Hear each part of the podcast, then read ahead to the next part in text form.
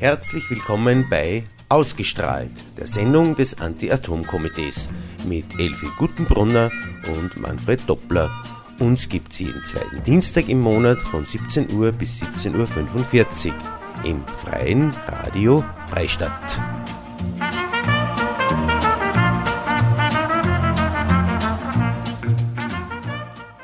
Ja, einen herzlich schönen, kühlen Dienstagnachmittag wünsche ich alle miteinander. Äh, freut mich, dass wieder an den Radiosatz und unsere Sendung Herz ausgestrahlt, die Sendung des Anti-Atom-Komitees. Äh, und an meiner Seite halt wieder die Elfi Gutenbrunner als Gutenbrunnerin, als Co-Moderatorin, hätte ich jetzt mal gesagt. Grüß Gott, ich freue mich. Und die Sandra Wagner äh, wieder an den Regeln am Mischpult. Ja, es freut mich, wie gesagt, dass wieder da seid, weil wir über Atomenergie und das Ganze drumherum wenn berichten in einer Art und Weise, die über die mediale äh, Berichterstattung hinausgeht und wie es vielleicht oder sicher gemerkt hat, wird, haben wir momentan immer ein Thema am, am Tisch, das sehr viel überlagert, das sehr viel in Anspruch nimmt. Und daher denke ich mir, ist umso wichtiger, dass man auch solche Medien nützt, damit man die Informationen, die ja trotzdem passieren, auch wenn es diese Flüchtlingsgeschichte gibt, äh, steht der Temelin deswegen nicht still oder steht vielleicht eh schon wieder ja, still, ja. Äh, können wir mal darauf noch zu reden, äh, warum dem so ist. Äh, und darum ist es wichtig, dass man äh, Informationen weitergibt. Wie gesagt, es geht heute wieder um die ganze Störfallserie in, in unserem Lieblingskraftwerk da nördlich von Budweis in Temelin. Äh, und warum, was steckt der, der, der, was ist der Grund dahinter und warum sind da so scheinbar kleine Geschichten immer wieder trotzdem können, oder können sie jetzt ein Riesenproblem auswachsen? Vielleicht werde ich vielleicht ein wenig schütteln heute, was denn dahinter steckt, was auch ein bisschen von der technischen Seite her, äh, warum das wirklich ein Problem ist. Elfi? Ja, ich war Nachmittag bei einer äh, Veranstaltung und da haben wir immer so ein Thema, über das Thema gesprochen, Warte und Felden.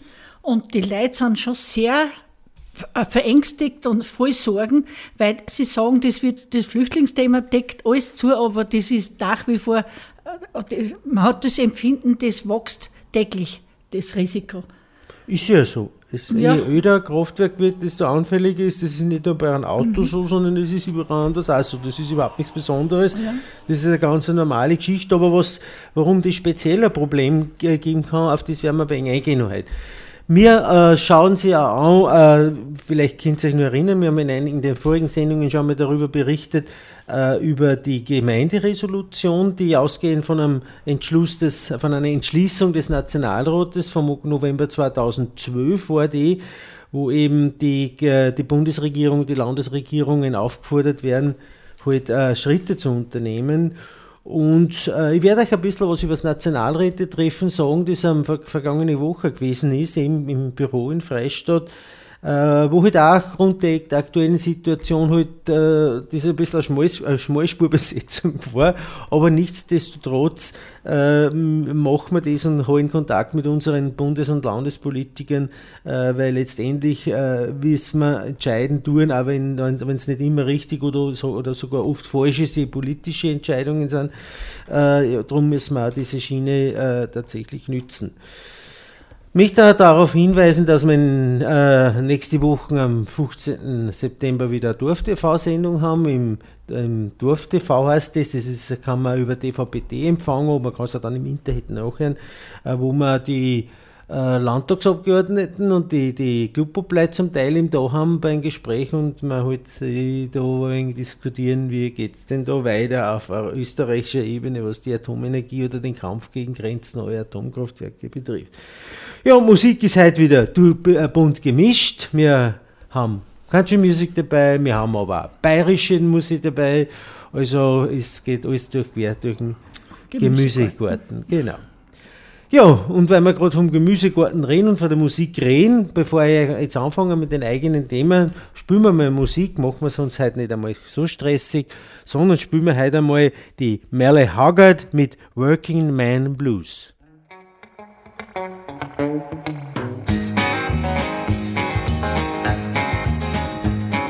a big job just getting by with nine kids and a wife. But I've been working, man, dang near all my life, and I'll keep on working. Long as my two hands are fit to use. I'll drink my beer in a tavern, sing a little bit of these working man blues. I'll keep my nose on the grindstone, work hard every day. I might get a little tired on the weekend. After I draw my pay, I'll go back working. Come Monday morning, I'm right back with the crew. I drank a little beer that evening, sang a little bit of these working man blues. Sometime I think about leaving, do a little bumming around. I wanna throw my bills out the window, catch a train to another town. I'll go back working. I gotta buy my kids a brand new pair of shoes. I drank a little beer in a tavern, cry a little bit of these working man blues. Here comes that working man.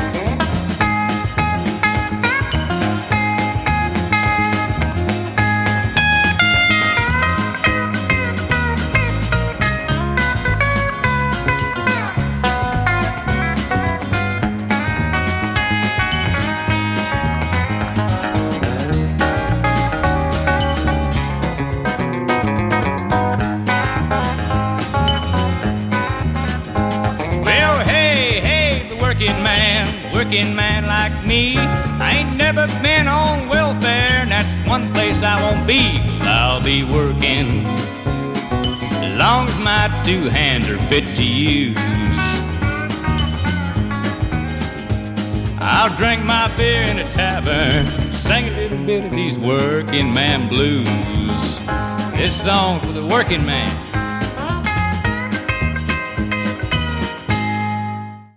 Zurück zum, zum Störfer Ende August in Temelin. Äh, was ist passiert mit diesem, in diesem, in diesem sogenannten äh, Wärmetauscher? Hat es ihm ein Loch, ein Loch gegeben, ein Leck gegeben und das hat verursacht, dass da äh, radioaktives Wasser vom Primärkreislauf äh, in den Sekundärkreislauf äh, umgerunnen ist, äh, das normalerweise nicht sein sollte. Das heißt, es wird das radioaktives Wasser auch im, im Sekundärkreislauf radioaktiv, es wird die ganze, es werden die Turbinen radioaktiv, es werden die Kondensatoren radioaktiv. Äh, wir haben jetzt nur ein kurzes Problem. Spielen wir mal ein bisschen Musik, bevor wir das gelöst haben, weil sonst wird das nichts mit. Schauen wir uns an. Die Loretta Lynn war an der Reihe mit Coal Miner's Daughter.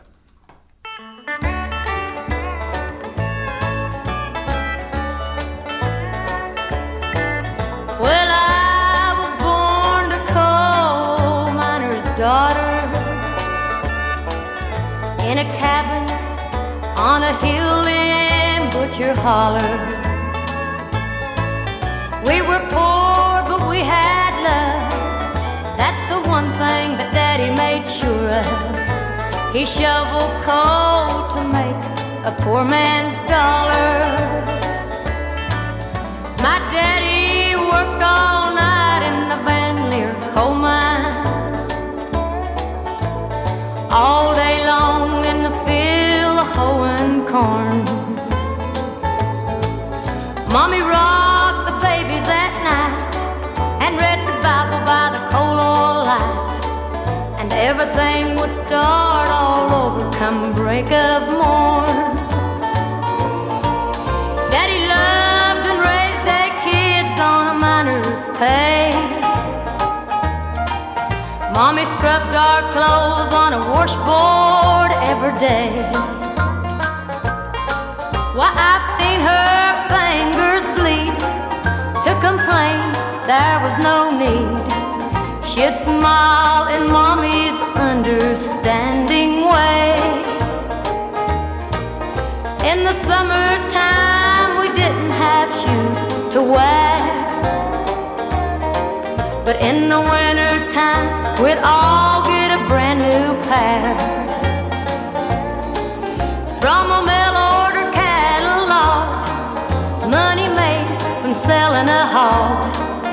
Daddy always managed to get the money somewhere.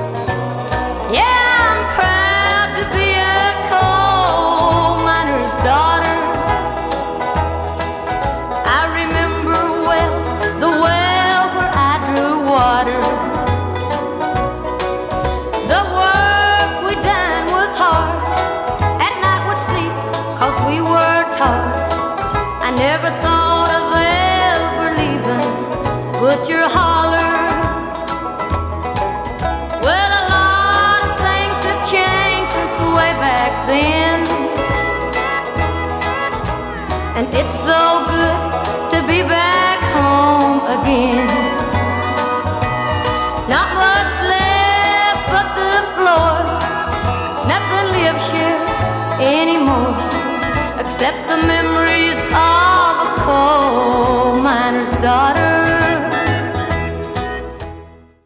Ja, nach der Loretta Lynn und Coal Miners Daughter kehren wir jetzt und hoffentlich einer beseitigten technischen Störung. Wir haben da ein Problem gehabt mit unserem Headset, das hat derartig, hat irgendwo einen Vogelkontakt drinnen und das kracht derartig.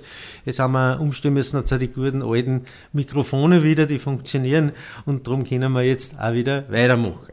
Ja, wir sind stehen bei Temelin beim letzten Störfall, wo eben dieses Loch zwischen Primärkreislauf und äh, Sekundärkreislauf aufgetreten ist, das, äh, wo man eigentlich bis heute nicht weiß, warum, warum das eigentlich entstanden ist.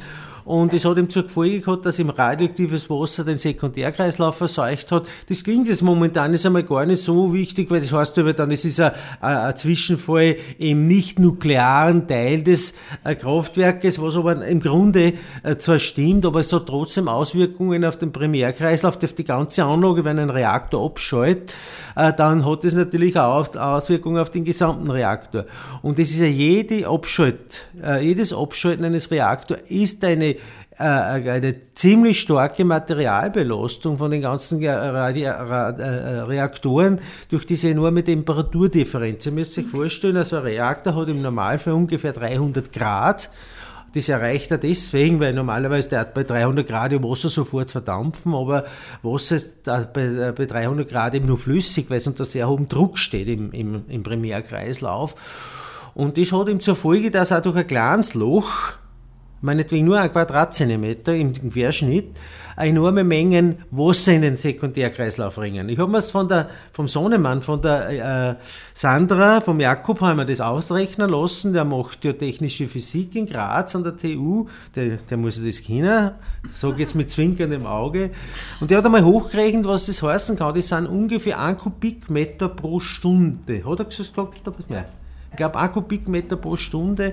Das heißt, das ist relativ viel Wasser, was da umrinnt in den Primärkreislauf, weil der Druckunterschied so hoch ist. Wir haben im Primärkreislauf ungefähr einen Druck von 150 Bar, im Sekundärkreislauf einen Druck von 100 Bar weniger.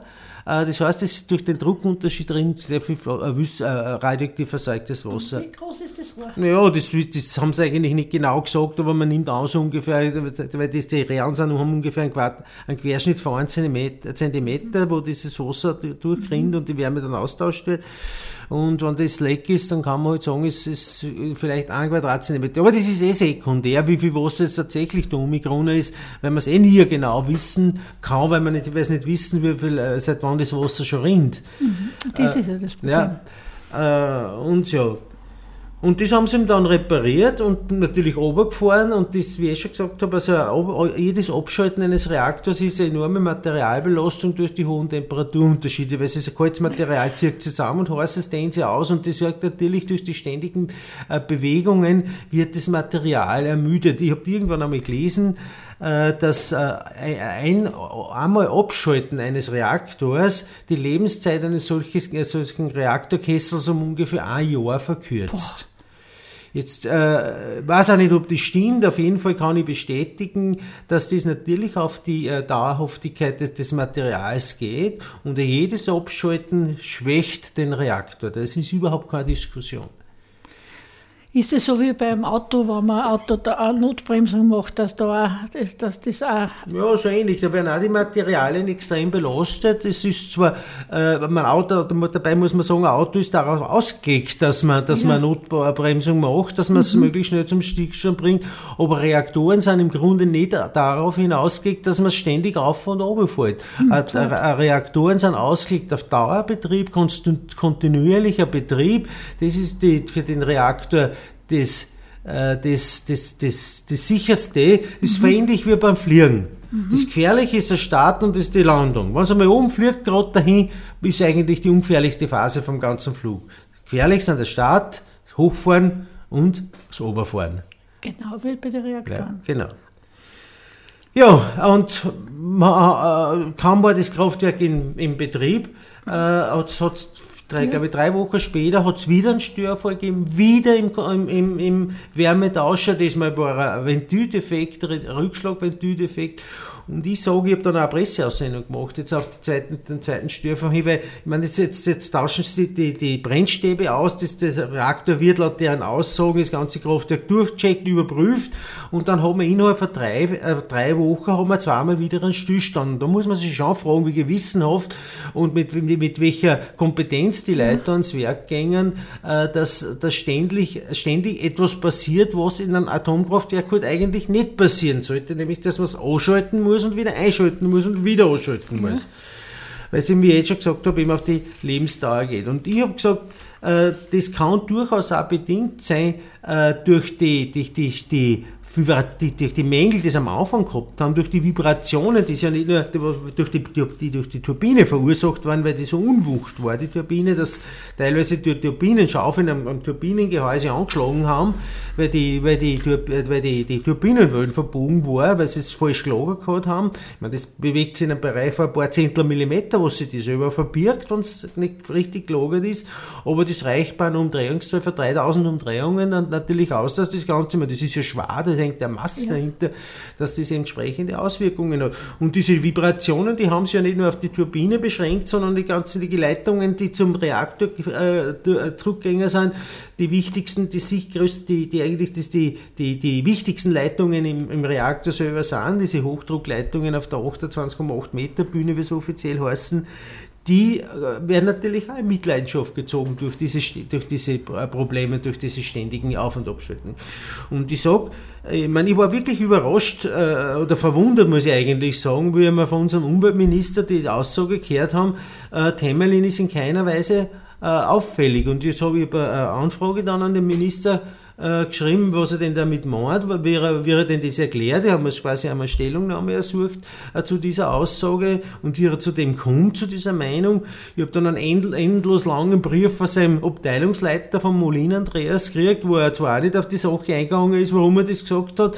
Da heißt es, na, er hat Berater und, und, und auf die verlassen ja. sich und dann, er sich auf solche Berater verlässt, äh, dann ist er schon verlassen, wenn man so schön sagt. Und ich habe mir dann die Daten, die vom Umweltministerium ausgekriegt hat, mit so quasi als, als, als, als, als Erklärung, warum er das gesagt hat, äh, ist dann drinnen gestanden eben, dass, dass äh, äh, quasi die Ines 1 Störfälle, also die meldepflichtigen Störfälle in ausgewählten Atomkraftwerken in der Schweiz, in Deutschland und in, in Tschechien und wie viele Fälle es in den letzten zwölf Jahren gegeben hat. Und da gibt es zwei Kraftwerke, die da herausragen. Das erste ist das und nicht wenig, verwunder, nicht, nicht wenig verwunderlich das französische Atomkraftwerk Fessenheim, ja. das im Elsass ist, an der ja, Nähe vom Rhein. Das ist, ja das ist, ja, das ist 47, 50, also fast 50 Jahre alt. Ja. 50 Jahre, ja, genau. Das äh, ist das ödeste Kraftwerk überhaupt in, in, in Europa.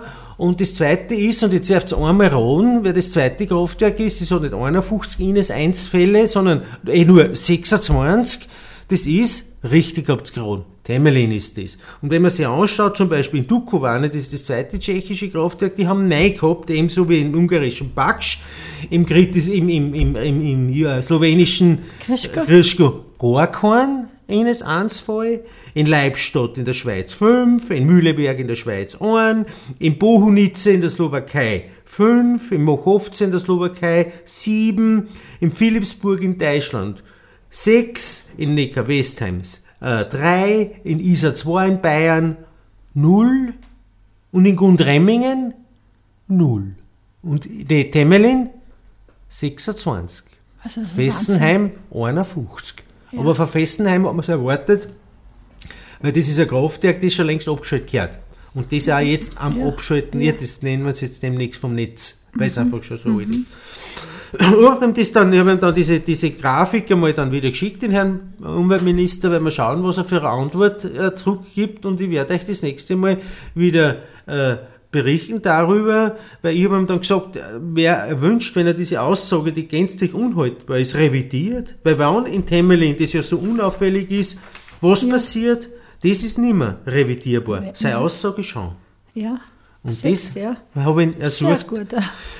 Werden wir schauen, was rauskommt. Und ich denke mal, es ist schon wichtig, dass man über so scheinbar banale Geschichten ja. äh, darüber berichtet, weil es, wie ich schon jetzt erklärt habe, immer Auswirkungen auf die gesamte Anlage ja.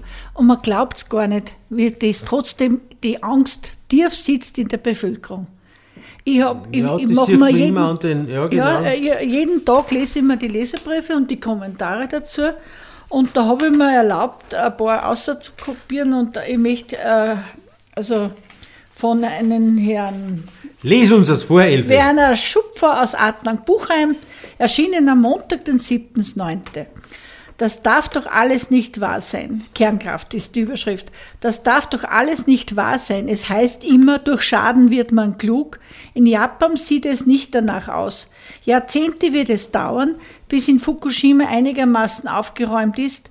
Die Gegend wird wohl für immer unbewohnbar bleiben. Im Südwesten des Landes einen einem Erdbebengebiet geht das AKW Sendai wieder ans Netz. Ein Horror. Wie kann man eigentlich bei Kernkraft von sauberer Energie reden, wenn man bis heute nicht weiß, wohin mit dem Atommüll? Ich denke, da muss einmal etwas ganz Schreckliches passieren, damit die Bäume nicht in den Himmel wachsen. Na, hoffentlich nicht. Und die Kommentare dazu, ja, aber es ist doch schon etwas ganz Schreckliches passiert. Schlimmer geht es nimmer. Die Folgeschäden sind uns nur noch nicht bekannt und auch hier wird der Mantel des Schweigens darüber gebreitet. Aber der Schaden, der in Japan angerichtet wurde, muss weltweit enorm sein. Und äh, der zweite Kommentar, in Japan herrscht wie bei der EU die Atommafia. So ist es.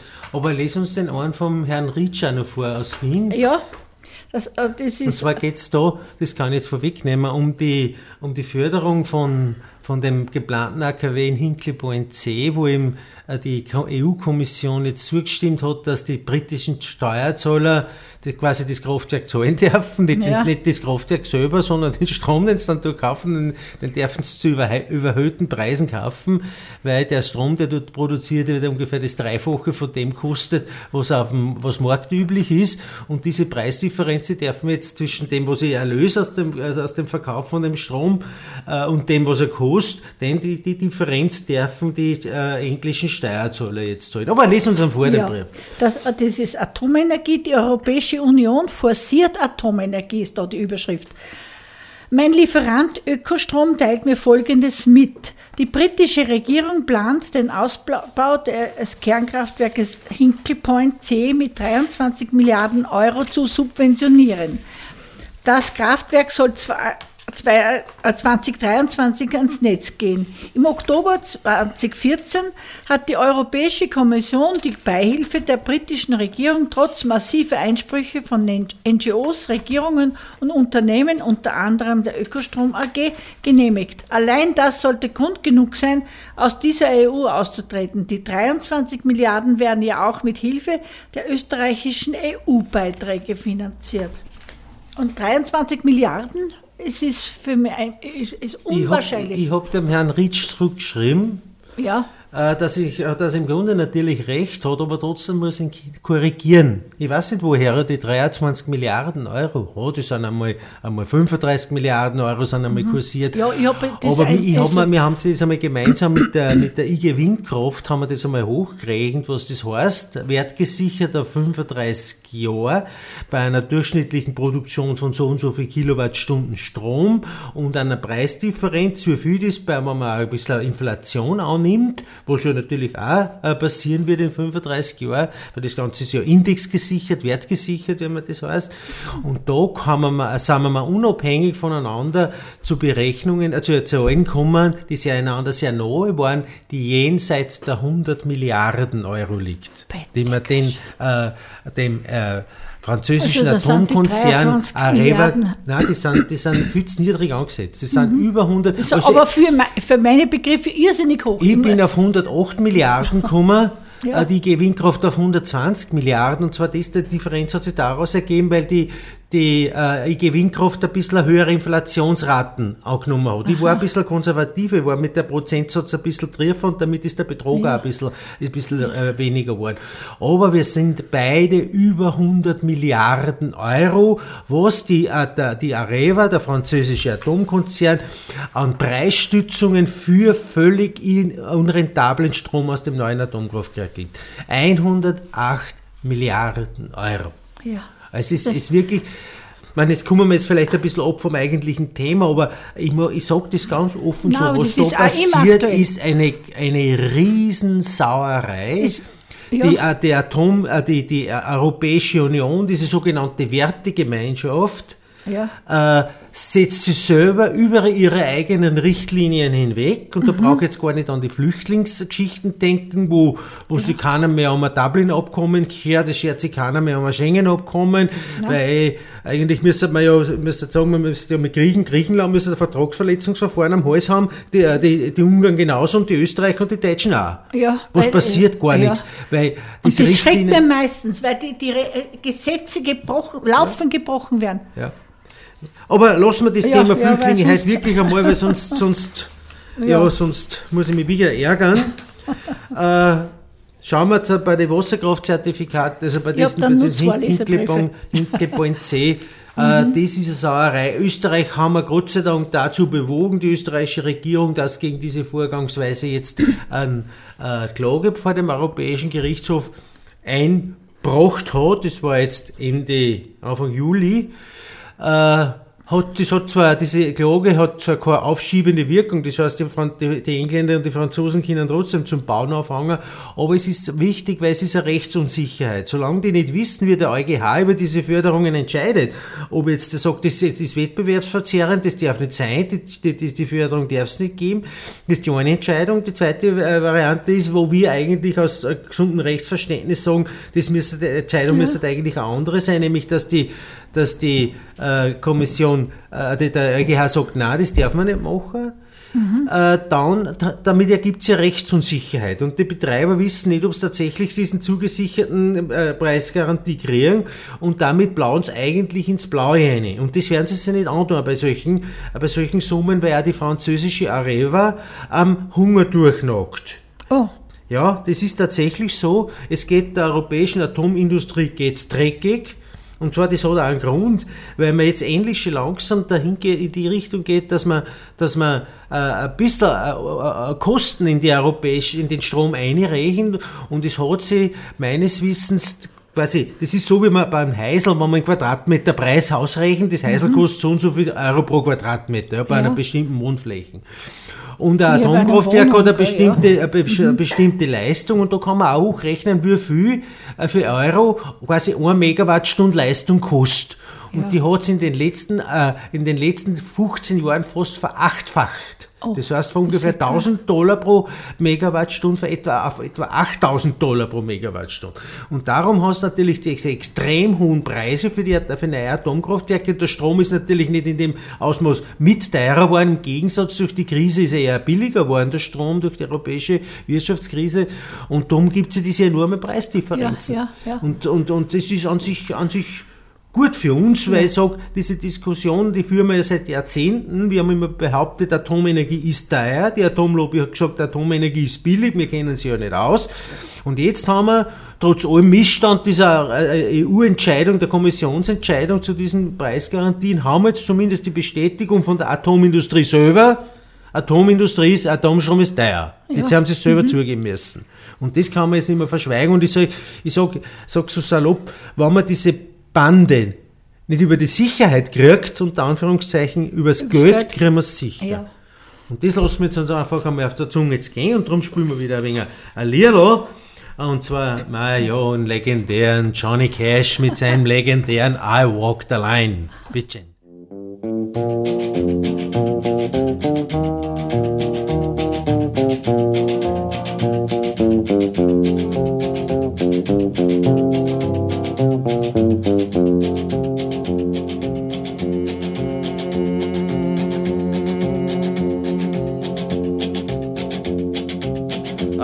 Keep a close watch on this heart of mine. I keep my eyes wide open all the time. I keep the ends out for the tie that binds. Because you're mine, I walk the line.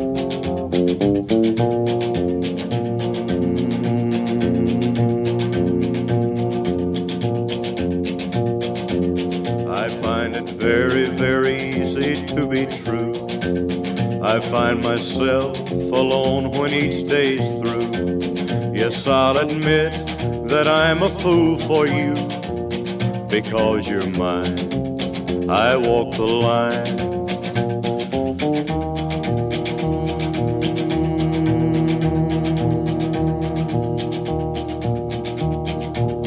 As sure as night is dark and day is light, I keep you on my mind both day and night. And happiness I've known proves that it's right because you're mine. I walk the line.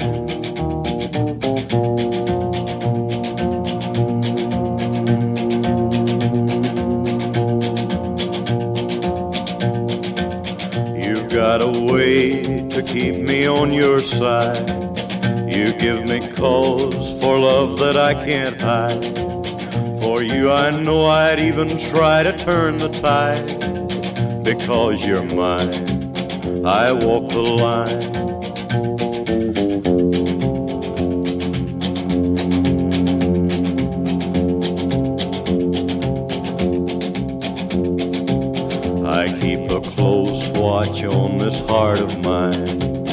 I keep my eyes wide open all the time. I keep the ends out for the tie that binds.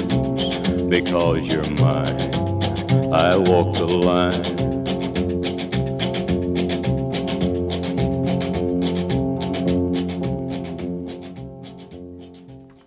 Ja, Johnny Cash, ewig schon noch mehr mit Walk the Line. Äh, für mich einer der besten Country-Sänger überhaupt, das es gegeben hat. Äh, ja, zurück zu unserem Thema. Lassen wir die ganze Geschichte mit Hinkley Point C äh, mal ein bisschen beiseite und diese skandalöse Entscheidung. Ich bin mir hundertprozentig sicher, es war nicht das letzte Mal, dass wir darüber erzählt haben, da wird einiges daherkommen. Auf jeden Fall ist einmal wichtig, dass die die Kommission weiß, dass, dass da jetzt eine Klage da ist beim EuGH und äh, sie dann sie dann mit der Entscheidung nicht mehr ganz so leicht, weil es dann doch abhängig ist, äh, was die europäischen Höchstrichter äh, entscheiden, wenn man, zur, wenn, man da, wenn man möglicherweise dann draufkommt, dass die A eher äh, in die Richtung entscheidet, wie es der Kommission genehmigt sind, ja, ja dann wird die gut. Mahlzeit. Gute Nacht. Oh, ja, äh, was sind heute noch unsere Themen? Ja, du äh, wolltest ein bisschen was von Nationalrat. Ja, von den National. Wir haben sie am 26. August haben wir sie mit der Nationalräte getroffen, wobei jetzt, äh, das war ein, gewiss, ein bisschen ein Schmalspurtreffen, weil es ist Wahlzeit und offensichtlich ist unter den Herren Politikern das Thema Atomenergie nicht so wichtig, wie wiedergewählt zu werden. Äh, kann man unter Umständen verstehen, äh, oder ist zumindest... Äh, Nein, aber, aber das, der Herr Landeshauptmann war bei uns. Das, das, das, das wird also. das sagen. Das wird ich noch sagen. Äh, jedenfalls haben wir uns getroffen, weil es war, äh, es haben, die, hat der Nationalrat Hammer und die Marianne Gusenbauer-Jäger haben kurzfristig angesagt, wegen terminlichen Problemen. Da ist auch wieder um die Flüchtlinge gegangen, zumindest bei der Gusenbauer-Jäger. Die hat einen Termin von der BH vorgesetzt gekriegt und der war am gleichen Tag. Äh, das war eine ganz kurzfristige Absage, ebenso beim Hammer Michael. Äh, dann ähm, waren zumindest drei gewesen und die, die, die, die Gabriele Moser, die, äh, die äh, ist vertreten worden durch die Uli Schwarz von den Grünen. Es ist auch da um Euratom gegangen, es ist darum gegangen, um diese Anfragen äh, äh, der Freiheitlichen Partei und wir sind eine überparteiliche Organisation, wir äh, schätzen auch das wert, was, was äh, die FPÖ macht äh, ganz unabhängig, uns ist wurscht, ob das die Schwarzen, die Blauen, die Grünen oder die Roten sind. Hauptsache, es macht jemand was in diese Richtung. Äh, und da ist ihm diese Anfrage gekommen, wie viel tatsächlich jetzt Österreich einzahlt in diesen Euratom-Vertrag. Und es sind ein paar andere Fragen auch noch gestellt worden, wie zum Beispiel, welche Gremien es da eigentlich im Bereich von Euratom gibt, äh, weil Österreich der Meinung ist, wir müssen bei Euratom dabei bleiben, obwohl wir eigentlich austreten können, damit wir mitreden können. Aber da stellt sich jetzt nur die Frage, bei was redet denn Österreich jetzt eigentlich mit? Wer und, und wer redet da mit? Und wann redet da wer mit? Und wo und wann also redet da wer mit? Was mhm. hat es da für Sitzungen gegeben? Und das, die haben sich eine Anfrage gestellt, die Blauen. Und die Antwort vom, vom Umweltminister, die war eigentlich ernüchternd. Die ersten neun Fragen, wer, wie und was und warum und wo, haben sie gar nicht beantwortet. Beantwortet haben sie dann, wie viel Geld Österreich da einzahlt. Und die kurze Geschichte haben sie gesagt, das wissen wir nicht. Das war die, im Großen und Ganzen ein bisschen provokant formulierte Zusammenfassung der Antwort des Umweltministeriums. Und da kann man sich ungefähr vorstellen, was dann tatsächlich dahinter steckt, welche Argumente man dann vierer Gramm äh, um den Beitritt oder um das Verbleiben Österreichs beim Euratom-Vertrag äh, zu rechtfertigen. Absoluter Unsinn. Also ja. ist, Österreich ist das erste, die müssen sofort aussteigen, weil es absoluter Blödsinn ist, weil wir jetzt offiziell wissen, auch vom Umweltministerium, da ist nie wer irgendwo wann dabei und redet irgendwas mit. Und ich habe nämlich dran gedacht, wie es jetzt das Schengen-Abkommen haben ausgesetzt, einfach kurzfristig. Dublin 2, Dublin 3 ist überhaupt nicht mehr zur, zur Thematik gewesen. Und da auf einmal äh, da, aus diesem Vertrag, der war in Stein gemeißelt oder auf immer und ewig, das verstehe ich nicht. Wenn man sieht, da 50, 60 Jahre, dass das absolut für unser Land nicht richtig ist und nicht gut ist, dann muss man da um Gottes Willen einen Vertrag lösen oder zumindest überprüfen und und und und und, und ja, vor allen Dingen ja, ist es ist ja, ich glaube, dass das ja sogar, im, im normalen Vertragsrecht ist es sittenwidrig, wenn man aus einem Vertrag nicht aussteigen kann. Ja. ja da ja. gibt es an jeden Rechtsanwalt fragen. Ist, man, kann, ich, ich, man kann niemanden zu einem Vertrag. Du kannst sogar beim Ehevertrag aussteigen. Kann, man kann keinen Vertrag unterschreiben, der gültig ja. ist, aus dem du nicht aussteigen kannst. Ich meine, das ist doch. Ja. Macht's zu. Und da ist genauso, und es gibt genügend Aussagen von, von fundierten äh, Europarechtlern, inklusive äh, von Linzer Europarechtlern, die, die, die sehr klar sagen, natürlich kannst du aussteigen aus dem Euratom-Vertrag.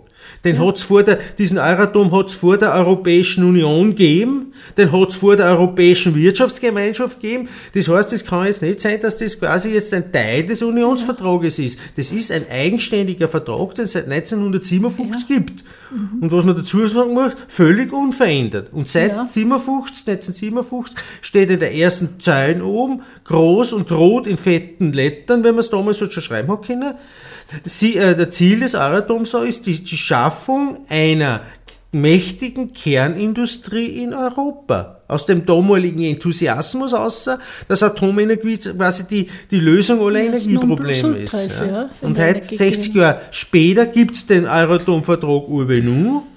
Ja. Atomenergie ist UBNU nicht äh, wirtschaftlich. Atomenergie hängt nur am, am Tropf des Steuerzahlers. Und dann kann man da nicht aussteigen. Das kann ja nicht sein.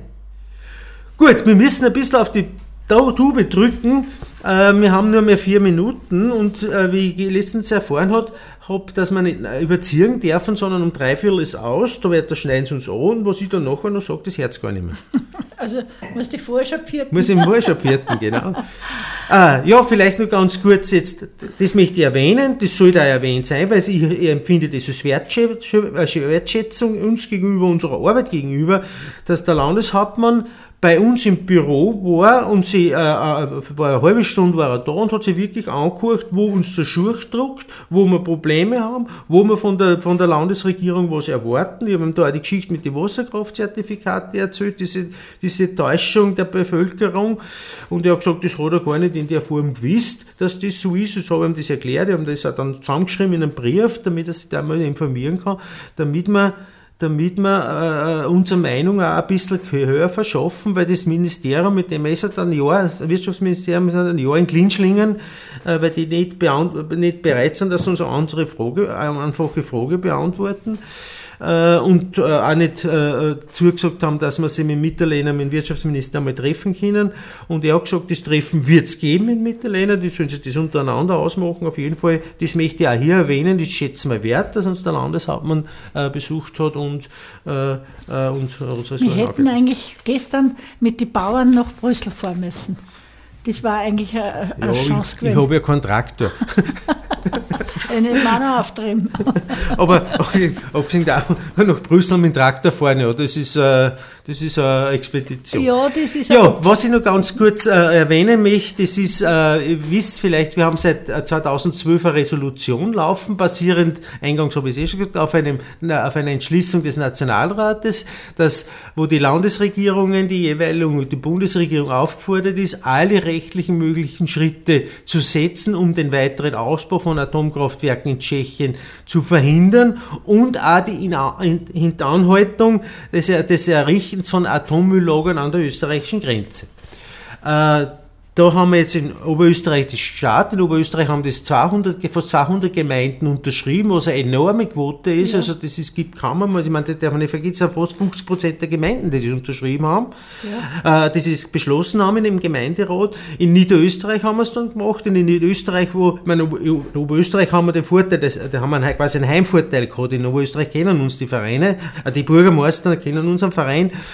In Niederösterreich ist es nicht so und in Niederösterreich haben über 170 Gemeinden diese Resolution unterschrieben und nachdem, nachdem wir jetzt steigend. genau mhm. nachdem wir uns jetzt ausdehnen, expandieren wir das heißt so hart, das haben wir auch diese diese Resolution auf Salzburg ausgedehnt und mit der, gemeinsam mit der Salzburger Plattform gegen Atom gefahren, man, werden wir das durchziehen und wir sind gespannt, ob wir in Salzburg die gleiche Resonanz haben von der prozentuellen Anteil her wie und dann in, gehen wir weiter Westen. In, genau, wir gingen immer weiter nach Westen, genauso wie sie die Störfälle immer vom, Westen, vom Osten in den Westen verlagern, sprich von Tschechien in die Schweiz und so weiter und so fort. Äh, tut es auch da mehr auch das. Aber ich muss halt Schluss machen.